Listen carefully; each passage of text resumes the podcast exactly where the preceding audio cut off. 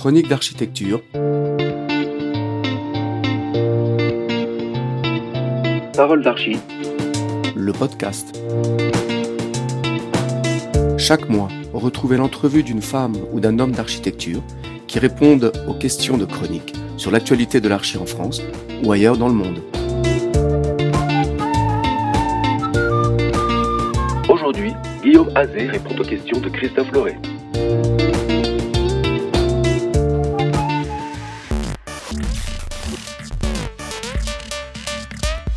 Parole d'Archi, le podcast de chronique d'architecture, reçoit Guillaume Azet, cofondateur avec Sylvain Guy il y a une quinzaine d'années de l'atelier architecte et ingénieur à Saint-Denis de la Réunion. Bienvenue Guillaume à Parole d'Archi. Merci de me donner la parole.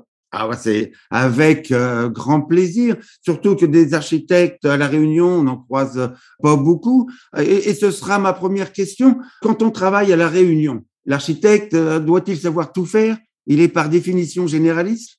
Le territoire de la Réunion est un peu spécifique dans la mesure où il est, il est relativement petit. Euh, il est important de savoir ne pas se spécialiser pour pouvoir travailler sur cette île et être un peu touche à tout. Et donc ça, c'est une obligation. Si on veut travailler à la Réunion, il faut pouvoir euh, prendre tous les projets et en comprendre les enjeux à chaque fois.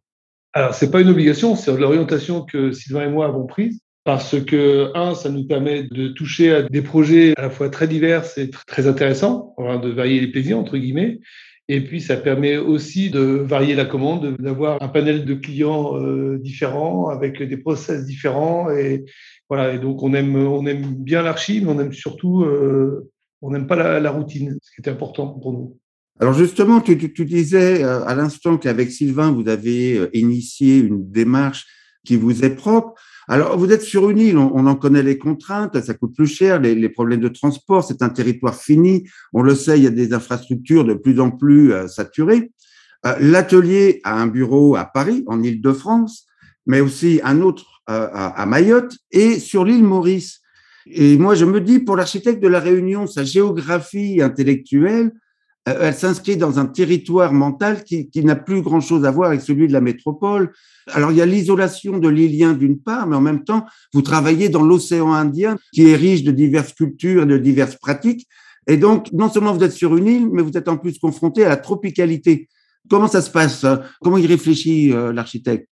Alors, l'architecte, il réfléchit à plusieurs échelles, plusieurs dimensions, et il réfléchit dans son temps. Déjà, le postulat, c'est que vivre sur une île a des avantages, beaucoup d'avantages, et aussi euh, quelques inconvénients. L'inconvénient, c'est aussi d'être sur un, territoire restreint où les, habitudes et les routines peuvent se prendre rapidement. Donc, euh, avec Sylvain, mon associé, on a vu très très vite, lors de la création de l'atelier en 2002, qu'il fallait avoir des passerelles. Les premières passerelles qu'on a faites, c'est par rapport à des, des associations avec des agences de métropole. On a travaillé avec euh, Michelin, on a travaillé avec Chaban, on a travaillé avec euh, Oupsis, avec AIA, avec Triptyque. Donc on a, on a quelques belles associations qui ont, bien marché. Et on s'est aperçu que ces associations, à chaque fois, c'était l'occasion de s'enrichir à la fois de culture, d'habitude de travail et d'aborder des, projets euh, nouveaux avec des approches différentes. Donc la métropole n'est pas si loin finalement juste à une nuit d'avion, la métropole, donc elle n'est pas loin, elle est 9000 km, mais c'est qu'une nuit d'avion. Et les contacts avec l'océan Indien? Cette curiosité euh, de créer des, des, des, connexions avec la zone océan Indien, donc d'abord Maurice, hein, parce que c'est euh, notre cousine, l'île euh, qui est juste à côté. Donc c'est un peu compliqué d'y travailler parce qu'on est euh, accueilli bras ouverts, mais c'est quand même très très difficile de s'y implanter. Puis ensuite, bah, travailler aussi sur, sur Mayotte, et puis, ben, on a une personne aujourd'hui qui s'occupe de l'export, qui a eu euh, aujourd'hui avec une activité qui est un peu en stand-by avec la crise Covid, mais on a eu quelques belles opportunités de travailler. On avait euh, démarré des études sur un lycée au Qatar, on a fait un, un en Birmanie, et euh, voilà, on est sur des projets au, en Afrique. Oui, donc vous vous inscrivez bien dans une géographie mentale qui va au-delà de l'île et même du département d'outre-mer. Euh, le fait même de votre position, vous êtes obligé de vous ouvrir un petit peu au monde. Oui, mais c'est pas. Aujourd'hui, on pourrait rester qu'à la Réunion. Ce qui nous intéresse, nous, c'est toujours de créer des passerelles avec euh, d'autres territoires. Et puis euh, aujourd'hui, on a une expertise qui est, qui est différente des agences de métropole, c'est qu'on a dans notre ADN, on a un ancrage dans notre conception qui est lié à la tropicalité. C'était ma prochaine question, si tu le permets, euh, Guillaume. La Réunion, c'est un climat tropical, des cyclones, euh, des grosses pluies, de la chaleur, de la fraîcheur dès qu'on monte en montagne. Le bioclimatisme est-il un passage obligé? Euh, Nous avons l'impression, vu de l'extérieur, que bah, forcément, ça s'est toujours fait mais on comprend qu'à votre démarche, il y a eu des moments de, rupture, qu'il faut presque le réinventer, le bioclimatisme à la Réunion, c'est le cas?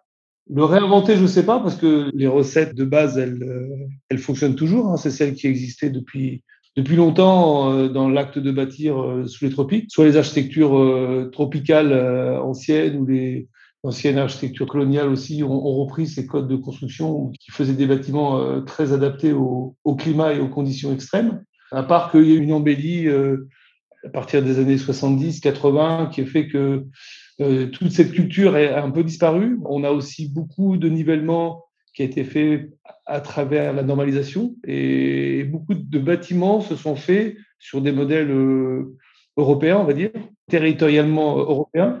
Et euh, ben, on a commencé à perdre cette culture de, savoir construire sous les tropiques. Et euh, ben, nous, ce qu'on fait, mais on n'est pas, nous, l'atelier, on n'est pas les seuls, c'est d'essayer de se rapprocher des fondamentaux de l'architecture tropicale à chaque fois qu'on fait un bâtiment nouveau. Et donc, on pourrait résumer ça peut-être en disant que dans ce cas, votre architecture, ça se résume à être intelligent, pragmatique et de vous débrouiller avec ce que vous avez. Il y a encore beaucoup de choses à inventer. Je pense qu'aujourd'hui, effectivement, il y a ces éléments de base dans la conception sur la ventilation, la protection solaire, euh, l'isolation au rayonnement, qui sont vraiment les, les fondamentaux de l'architecture de tropicale qu'on essaye vraiment de mettre systématiquement dans nos projets. Au-delà de ça, au niveau de la porosité des bâtiments, les nouveaux usages aussi par rapport au fait qu'il y a beaucoup d'activités tertiaires, on a du matériel sensible dans les locaux. Donc il y a tout un tas de, problématiques nouvelles qu'on doit essayer de, les emparer ces problématiques sans avoir de réponse qui est la réponse bâtiment étanche européen. Donc c'est toujours trouver cet équilibre entre un bâtiment qui respire au maximum et un bâtiment qui protège.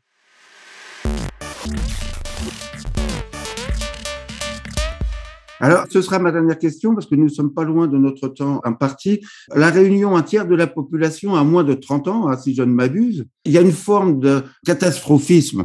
Quand on regarde l'avenir, on a toujours l'impression qu'avec le réchauffement climatique, avec ceci, avec cela, que c'est la fin du monde. Là, par contre, c'est un vrai enjeu. Est-ce que les architectes euh, locaux dont tu parles ont les moyens de répondre à ce défi? Il va falloir faire des compromis. Est-ce la catastrophe annoncée ou est-ce que bah, finalement non, euh, il n'y a aucune raison que les choses se passent mal et, dans 50 ans, euh, la Réunion sera toujours un endroit formidable? On l'espère tous. Moi, je n'ai pas une vision catastrophiste de la situation à La Réunion, si ce n'est, euh, mais là ça sort un peu de, notre champ de compétences, c'est surtout la politique urbaine à long terme qui aujourd'hui, en termes d'aménagement du territoire, ne favorise pas les, les grandes orientations qui devraient être prises en termes de transport en commun, en termes de densité, en termes de porosité des sols. Voilà. Aujourd'hui, les, grands choix politiques de la Réunion, à mon avis, ne sont pas en phase avec les enjeux du moment.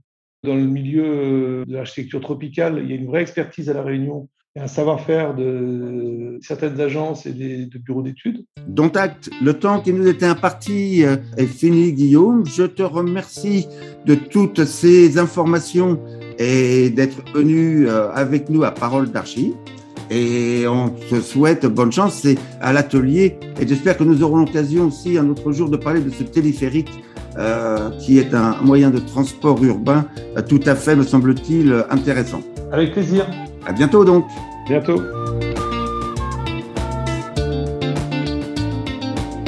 Retrouvez tous les mois le podcast de Chroniques d'architecture sur notre site internet chronique au pluriel architecture.com et sur les grandes plateformes de podcast iTunes, Google et Spotify.